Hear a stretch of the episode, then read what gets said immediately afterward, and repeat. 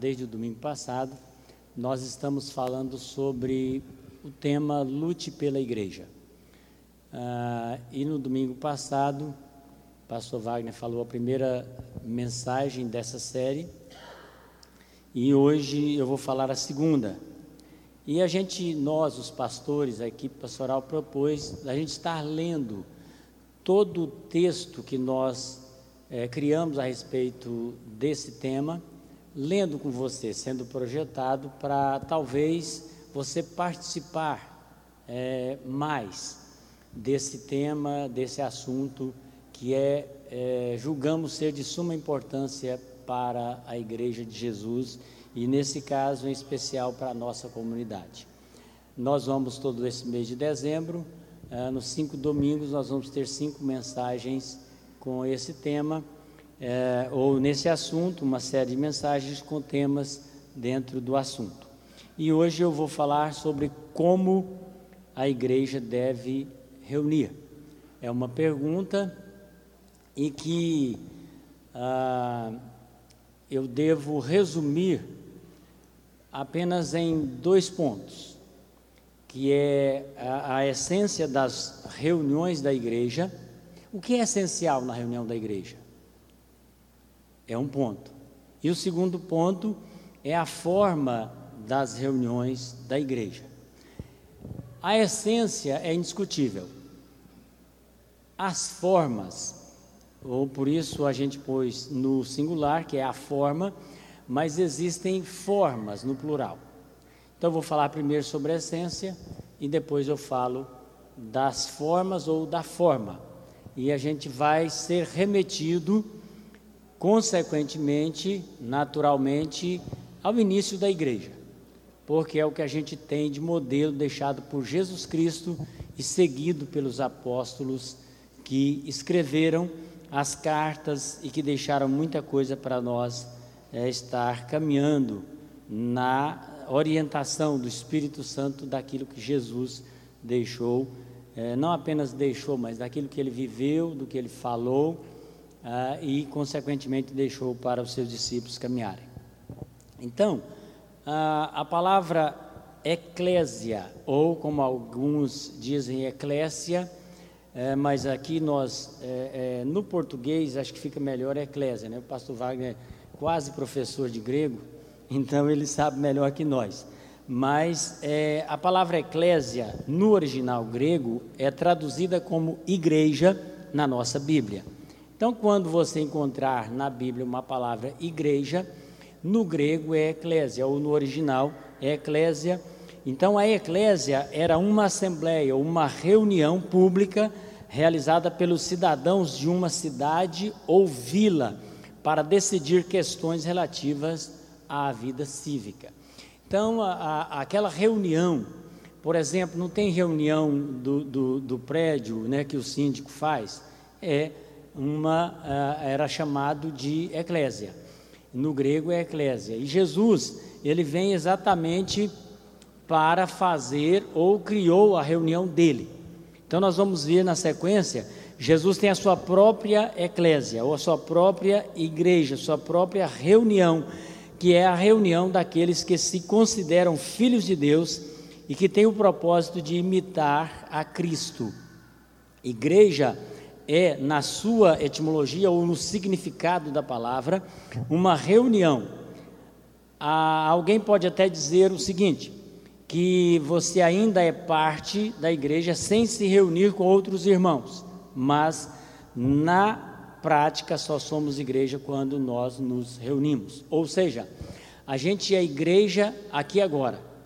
E como você viu, uh, o pastor Wagner falou sobre as células ou as reuniões de células que acontecem nos lares, nas casas durante a semana, ali também é uma reunião da igreja, ou é onde nós nos tornamos de fato na prática igreja. E apesar da gente estar aqui numa reunião maior, onde você, a gente vai ver isso depois, onde você não tem a chance de falar, né?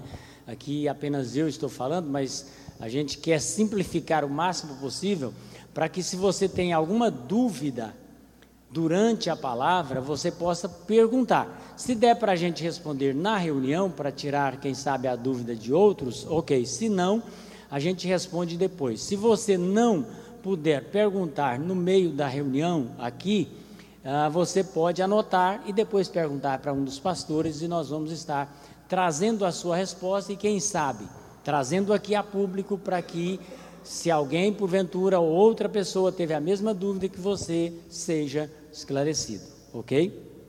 Então, ah, nós somos na prática a igreja quando nós nos reunimos e aí nós vamos ver daqui um pouco é, como é ou essa reunião, a essência dela, como de fato se torna a igreja. As reuniões possuem uma importância fundamental na vida da igreja, pois as reuniões traduzem grande parte da identidade de uma igreja local.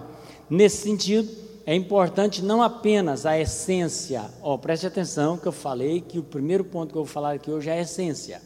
Então, ah, não é, é importante ah, não apenas a essência das reuniões, mas também a sua forma.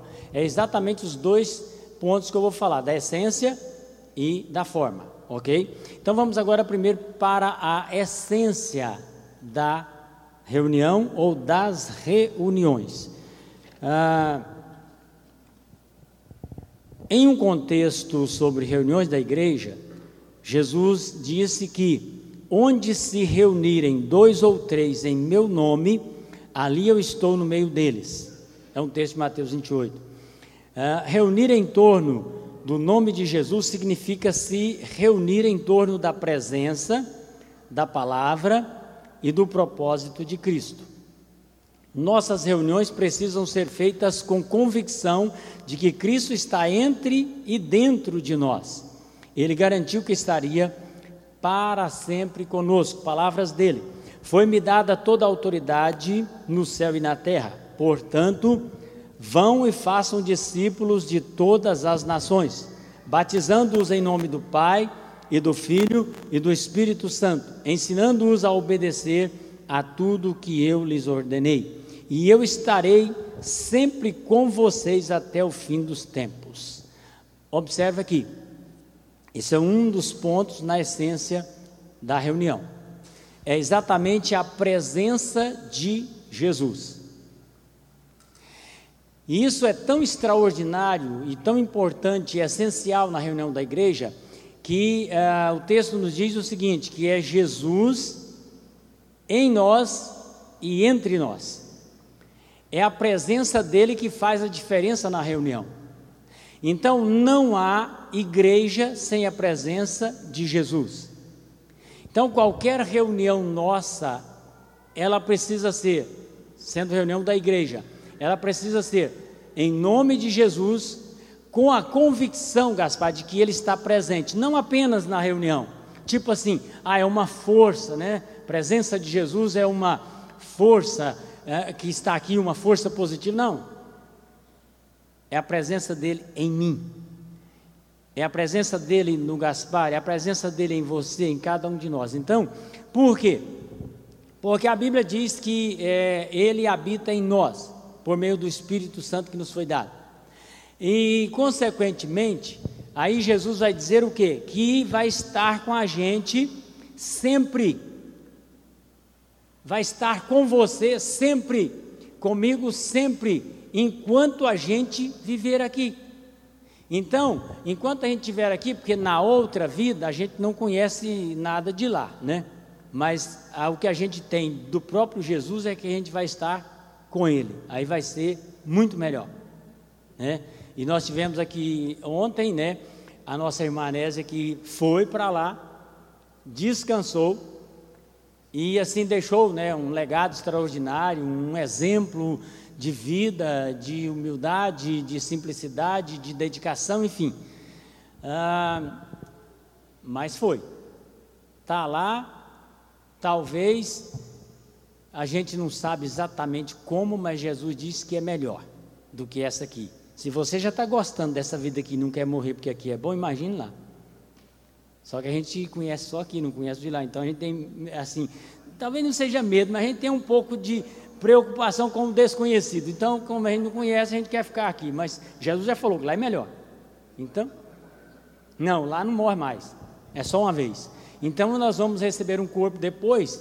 Isso é outro assunto. Mas a Bíblia diz o próprio Jesus, ele é o exemplo, é o primogênito dos que dormem. Ele ressuscitou e falou: Eu venci a morte. Então está garantido. Eu venci, vocês vêm na mesma batida.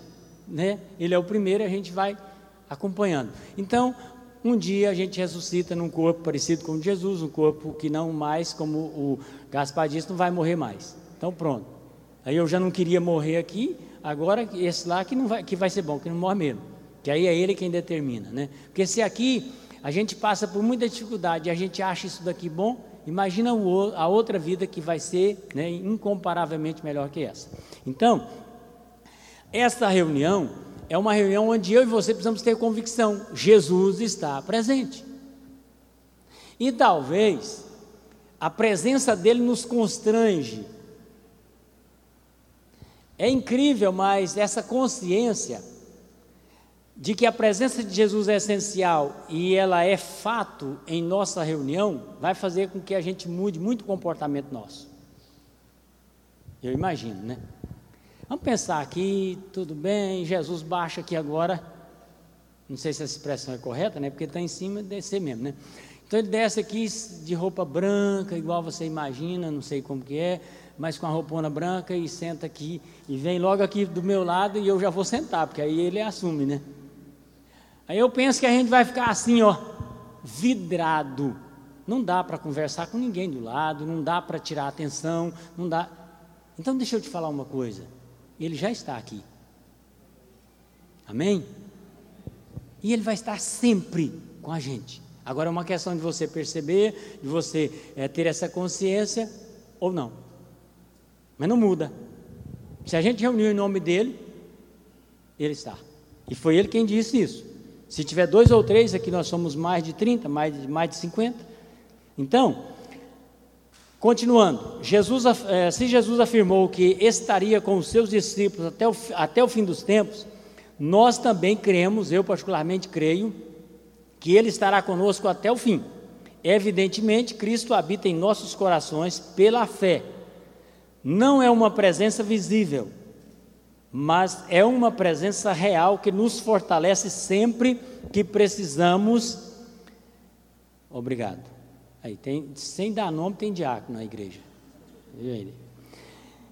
É, Cristo habita em nossos corações pela fé. Não é uma presença visível, mas é uma presença real que nos fortalece sempre que precisamos. Gente, não existe, não existe, não sei se você tem experiência, mas não existe presença mais fortalecedora do que a de Jesus. Tem gente que pensa até que foi curado de uma doença incurável só porque teve uma visão de Jesus. E às vezes nem foi curado, tem outros que são curados, mas tem gente que nem foi curado, mas fica bom um mês, é, dois meses, porque teve uma visão dele. Então, essa presença nos fortalece. Isso eu estou falando aqui, citando só um exemplo, mas nos fortalece para a vida. É uma presença da qual não podemos e não conseguimos escapar.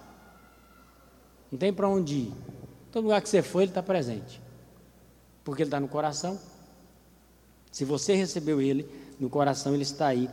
E não tem como a gente escapar dessa presença tão maravilhosa que é do nosso Senhor Jesus Cristo. Além de garantir que Sua presença estaria conosco, Jesus esperava que seus ensinos fossem compartilhados. Gente, isso aqui é João 17, 18. Assim como o Pai me enviou, eu envio vocês. um dos problemas nossos é que a gente lê pouco a Bíblia. A gente não conhece muito da Bíblia. Estou falando de nós aqui. E tem algumas exceções, tem irmãos aqui que lê Bíblia, estudam Bíblia. Mas eu estou falando aí, quem estuda aqui vai me perdoar e me entender que eu estou jogando para todos nós, porque quem não lê precisa ler. Porque como é que a gente vai conhecer sem ler? Como é que a gente vai conhecer sem estudar? Aqui, essa reunião de domingo e a reunião da célula durante a semana, não dá para ensinar tudo, não, meu irmão, minha irmã. Você precisa ir para lá, abrir a Bíblia, abrir seu celular, abrir seu aplicativo, entrar lá. Se quiser ler na Bíblia de papel, vai, seja no aplicativo ou nela. Mas leia, estude. Tem dúvida? Vem cá. Tem um professor de grego aqui, vai explicar tudo para nós. A gente precisa de um professor de hebraico, nós corre atrás do Clepson, né? Enfim, nós vamos atrás de alguém, a gente conhece o povo. Né, Rodrigo? Nós só não tem muita sabedoria nesse ponto aí, mas a gente vai atrás de quem sabe. Hoje está fácil, porque se você não é formado em direito, você tem um, um jurista aí pertinho. Aqui mesmo na nossa comunidade nós tem, acho que mais de um. Então a gente pode ir lá. Você precisa de um advogado? Corre lá, ele vai te ensinar tudo sobre direito. Enfim, e aí vai indo, né? Tem um enfermeiro, a enfermeira, tem um médico, tem não sei quem, que vai ensinando para a gente, explicando o que, que é o problema e tal. Ainda tem os exames que o médico pede, que vai diagnosticando e vai dando clareza a tudo e vai resolvendo muitos problemas. Então, aqui também na igreja é assim. Aí nós vamos falar sobre isso depois, mas tem a ver com os dons. O Rodrigo tem um, um dom, eu tenho outro. Pastor Vago tem outro. Gaspar tem outro. Elin tem outro. Dilei tem outro. E assim vai. Cada um tem dons diferentes. Que é exatamente isso que faz a igreja ser um corpo.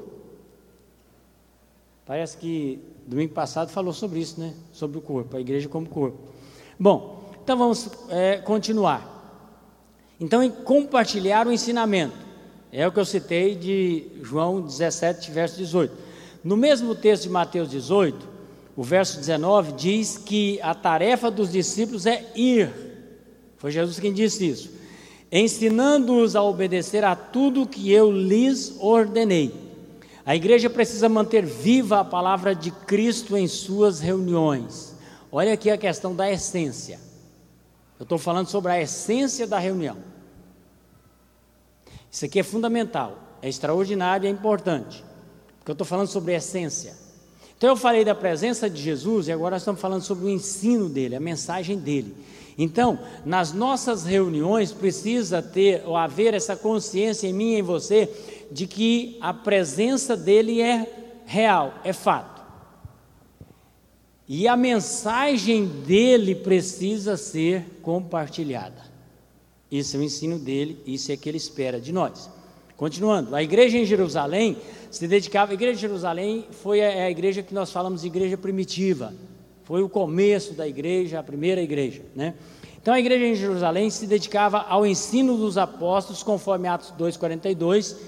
E qual era o ensino dos apóstolos? Qual era o ensino de Pedro, Tiago e João, que eram apóstolos? Eles eram apenas porta-vozes da mensagem de Cristo. Tudo o que ensinavam tinha total relação com Jesus, a tal ponto de Lucas registrar a seguinte reação das pessoas ao final do discurso de Pedro em Atos 4, 13. Vendo a coragem de Pedro e João e percebendo que eram homens comuns e sem instrução, ficaram admirados e reconheceram que eles haviam estado com Jesus. Esses irmãos aqui pareciam com Jesus. A mensagem ou a fala deles revelava que eles tinham andado com Jesus.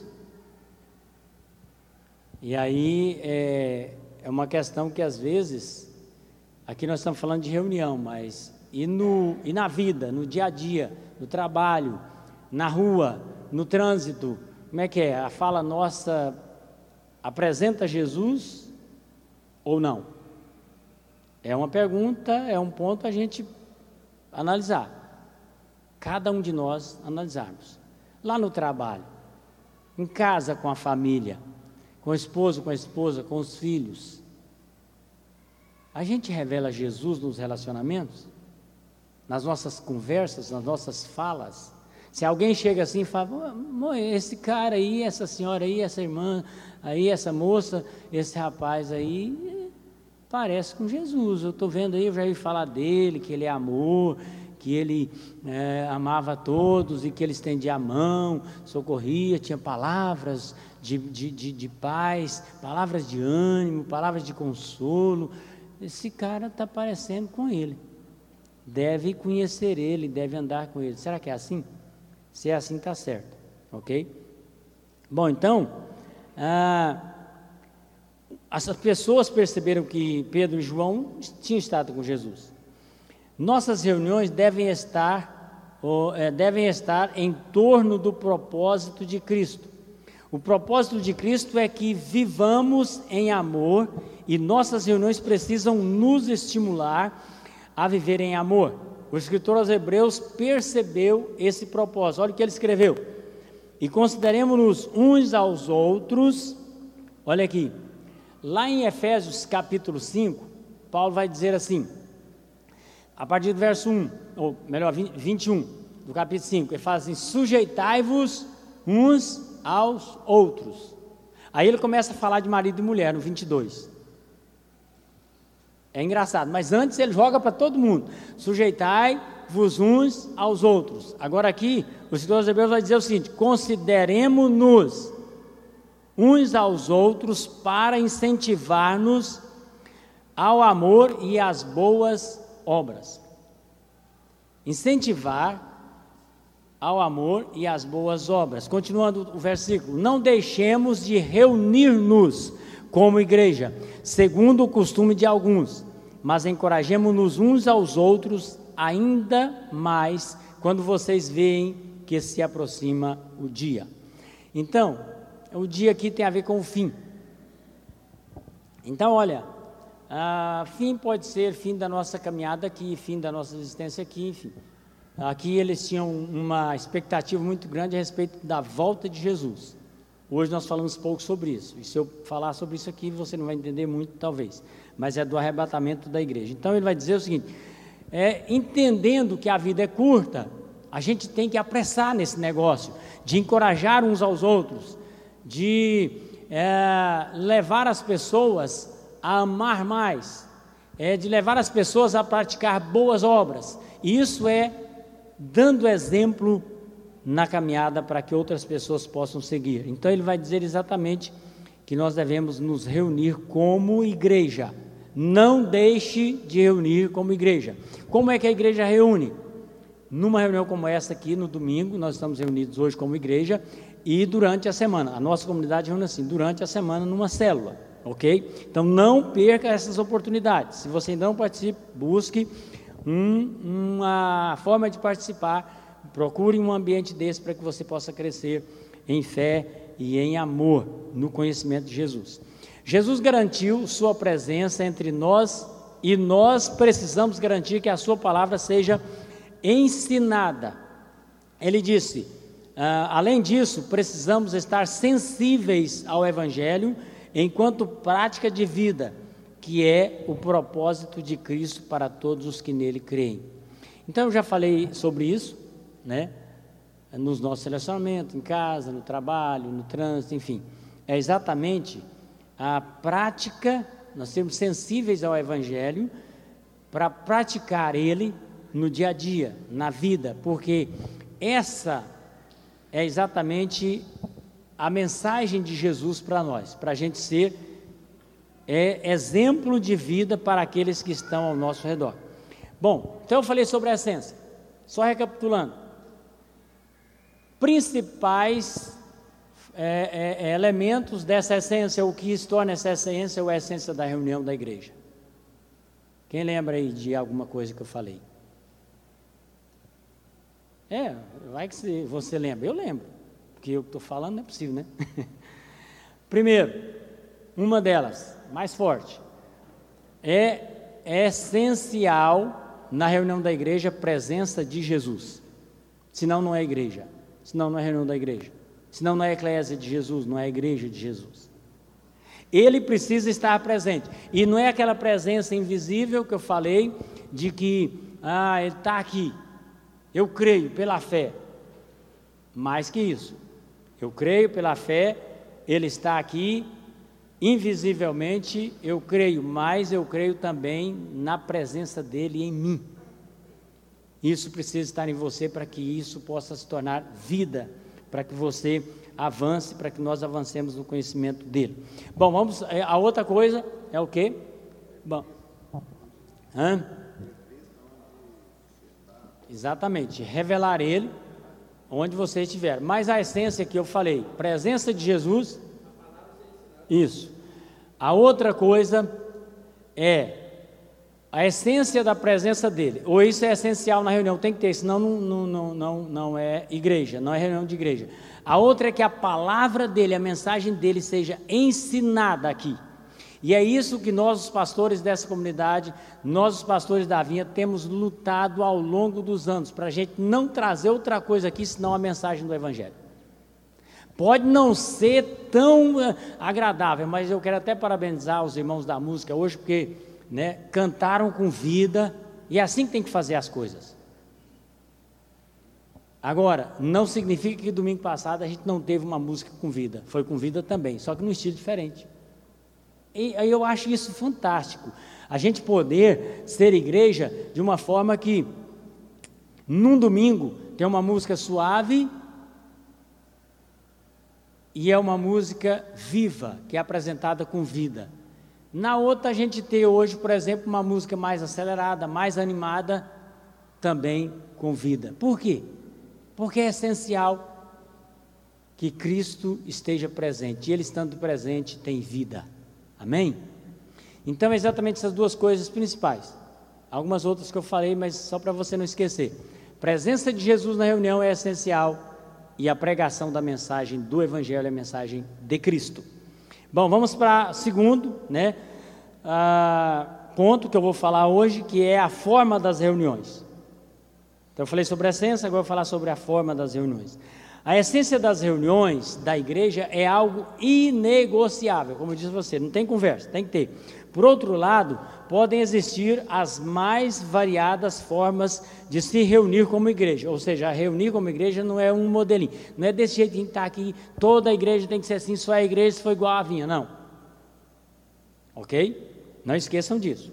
Pode ser diferente. Cada igreja local precisa descobrir a sua forma ideal de reunião, desde que seja mantida a essência. Não esqueça que tem que ter a essência, o que eu já falei. Podemos até dizer que uma reunião que não está em torno da presença da palavra e do propósito de Cristo não seja igreja.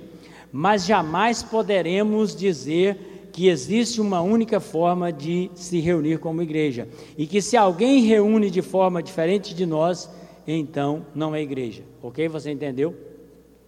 É que a essência não muda e não pode faltar, senão não é reunião de igreja, senão não é a reunião que Jesus determinou como a reunião dele, da igreja dele. Agora, formas podem sim mudar, ok? Nem por isso, porque é diferente de nós, a gente vai dizer que não é igreja. Não. Se tem a essência, é igreja. Embora não haja um formato único de reuniões a, da igreja, existem indicações do Novo Testamento de como essas reuniões aconteciam. Ou seja, a gente vai apresentar, vou apresentar aqui o modelo da igreja que Jesus deixou no início da caminhada e que os apóstolos estavam, que esteve com Jesus, continuaram a igreja que Jesus fundou, que ele começou. De fato, sempre existiram reuniões da igreja como muitas pessoas ou com muitas pessoas em um só lugar. Mas as pequenas reuniões caseiras parecem ter sido o modus operandi da igreja até o início do quarto século. Ah, a gente já falou isso aqui nos domingos passados, sobre Constantino, no início do quarto século, ah, no ano 300 e alguma coisa, alguns dizem 313, outros dizem 326, eu penso que é porque gastou 13 anos para construir aquele prédio, então o prédio da irmã Santa Helena, que era a mãe do, do Constantino, então o prédio passou, uh, tinha o nome de Santa Helena, que era o nome da mãe, aí ó, Helena. Tinha uma santa lá, a mãe do Constantino é sua xará.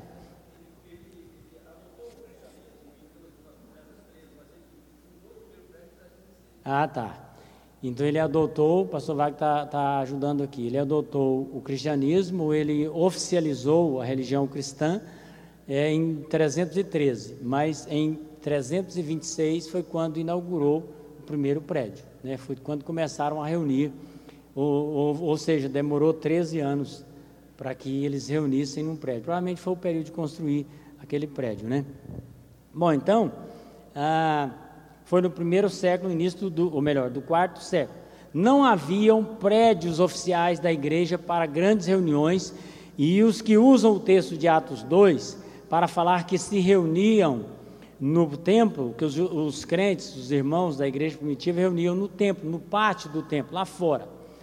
É, se esquecem que era um local oficial dos judeus e não dos cristãos. São várias as referências da igreja que se reunia na casa dos irmãos, até mesmo porque a igreja é a casa de Deus. Ao, ao pensar em igreja, deveríamos associar muito mais as reuni a reuniões caseiras do que a grandes celebrações. Era assim que os irmãos daquela época enxergavam a igreja. Foi assim a experiência inicial da igreja nos primeiros três séculos ou 300 anos. Romanos 16,5 diz assim: Saúdem, Paulo escrevendo aos irmãos de Roma, saúdem também a igreja que se reúne na casa deles. Saúdem, meu amado irmão, é, é Pêneto, que foi o primeiro convertido a Cristo na província da Ásia. Em Corinto, para os irmãos de Corinto, ele escreve: As igrejas da província da Ásia enviam-lhes saudações. Áquila e Priscila os saúdam afetuosamente no Senhor. E também a igreja que se reúne na casa deles. Então nós temos várias referências de igrejas ou de reuniões caseiras que eram chamadas de igreja. Ainda para Filemon, o Paulo escreve: a irmã Áfia e Arquipo, nosso companheiro de lutas, e a igreja que se reúne com você em sua casa mais uma referência é, a igrejas ou a reuniões caseiras que era chamada de igreja. Possivelmente essa época, ou nessa época, em que a igreja se reunia basicamente em casas e de forma simples, foi quando ah, ela mais esteve saudável e relevante, porque havia uma relação próxima por isso a gente acredita nisso. Mesmo que não tenha sido, é importante salientar que nenhum dos apóstolos jamais se preocupou com isso ou até mesmo desejou um prédio oficial para a igreja. Mas, é, é, mas e aí? Alguém pode dizer, né?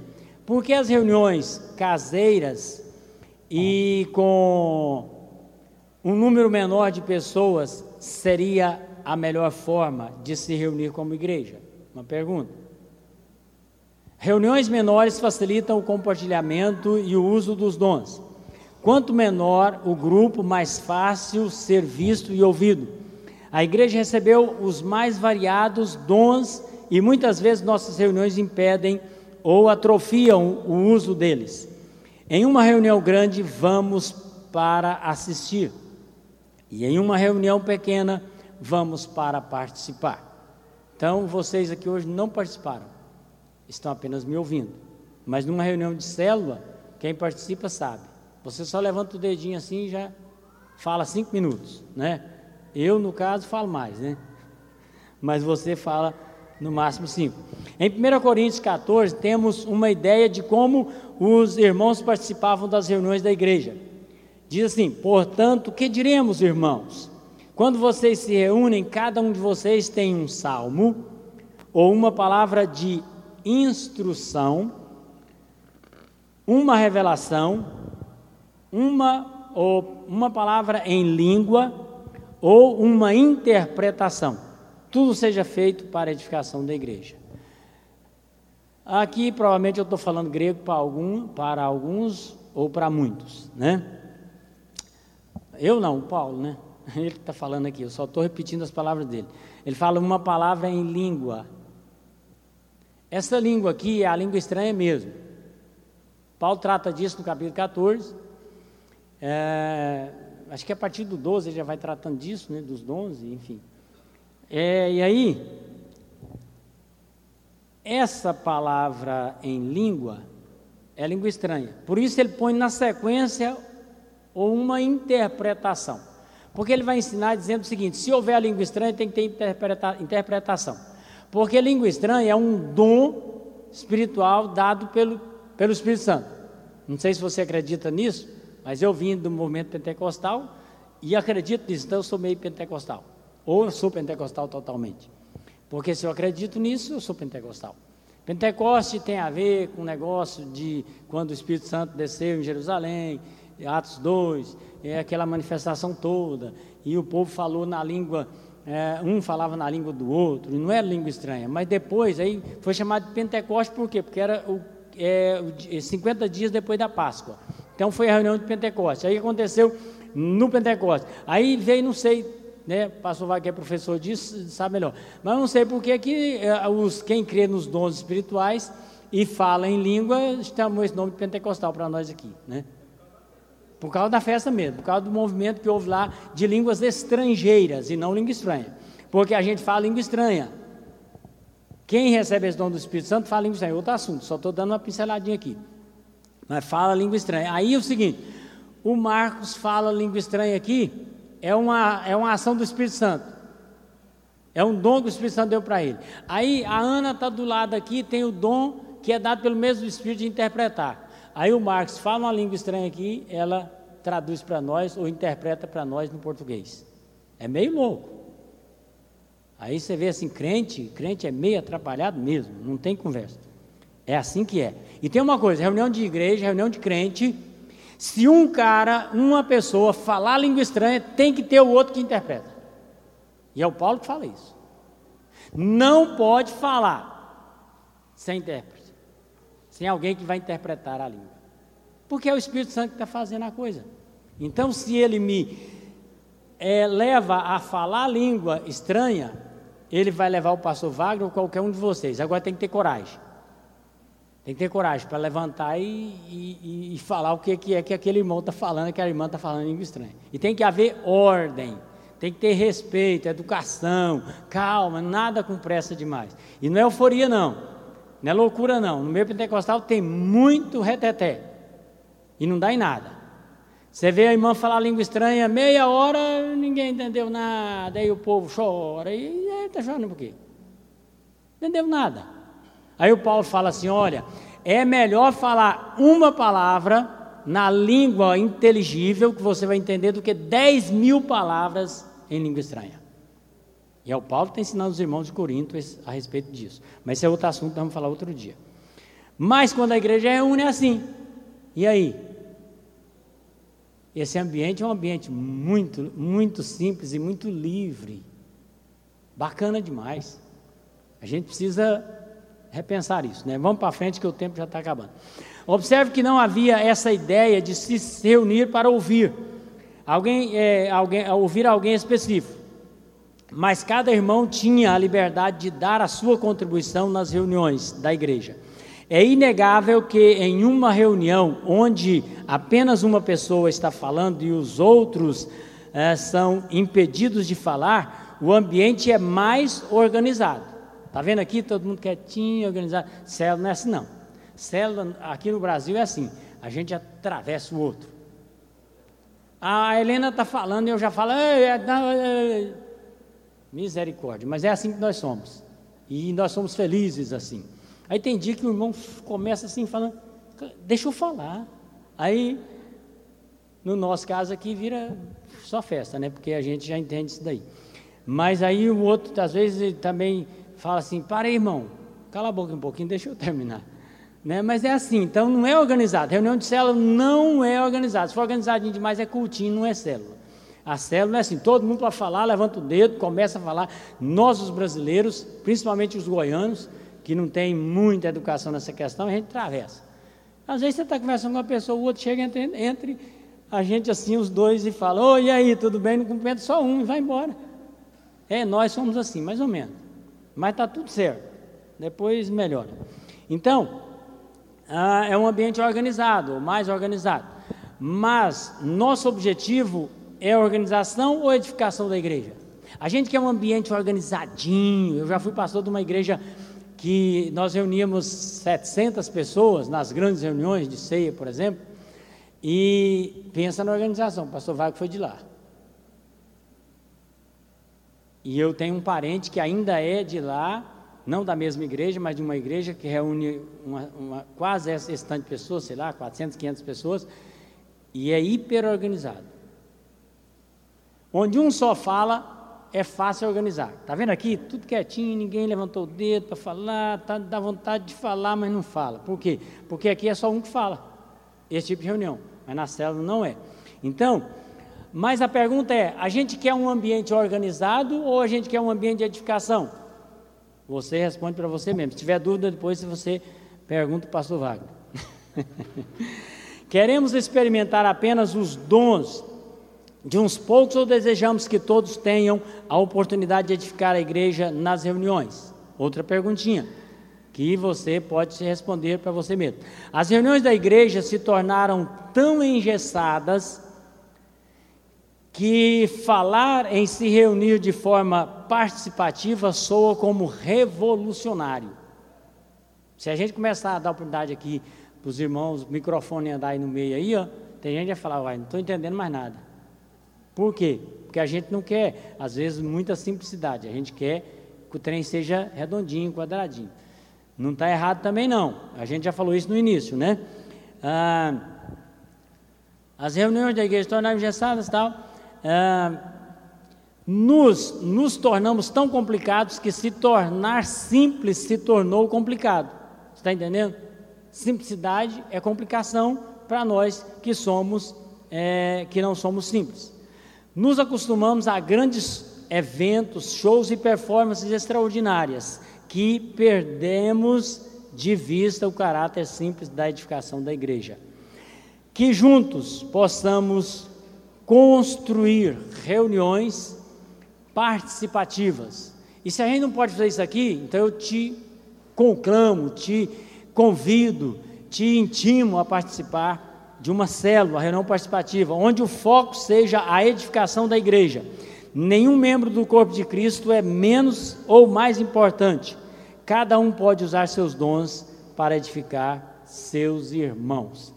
Bom, meus irmãos, uh, irmãs, na verdade, a gente quer, e com esse, essa série, nós queremos que você entenda melhor o que de fato é ser igreja, o que de fato é uma reunião da igreja, o que de fato é participar do corpo de Cristo ou da igreja como corpo de Cristo.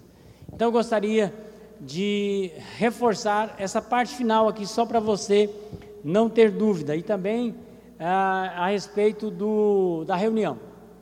Eu falei bastante no final do primeiro ponto aqui, que é da essência, para a gente não esquecer. Então, as reuniões não precisam ser reunião da igreja uniforme. Ou seja, toda a comunidade tem que reunir daquele jeito. Tem que ser do jeito daquela igreja, aquela que é o modelo. Não. Mas essa parte final aqui, ó, que juntos possamos construir reuniões participativas, onde você pode exercer seu dom, seus dons. E uma coisa, dons de membros do corpo de Cristo não são exercidos apenas nas reuniões pequenas. Preste atenção nisso. A gente reúne na reunião pequena, compartilha o dom, mas os dons foram dados a nós como igreja para a vida, para que nós possamos compartilhar durante a nossa caminhada, no trabalho, na família, nos relacionamentos. Então, use seu dom ou seus dons. O que é que você gosta de fazer? O que é que você tem aptidão? O que é que você sabe fazer que beneficia o irmão, que edifica a vida do outro? Então comece a fazer. Ah, não sei fazer nada. Mas você sabe orar, comece a orar. Pronto.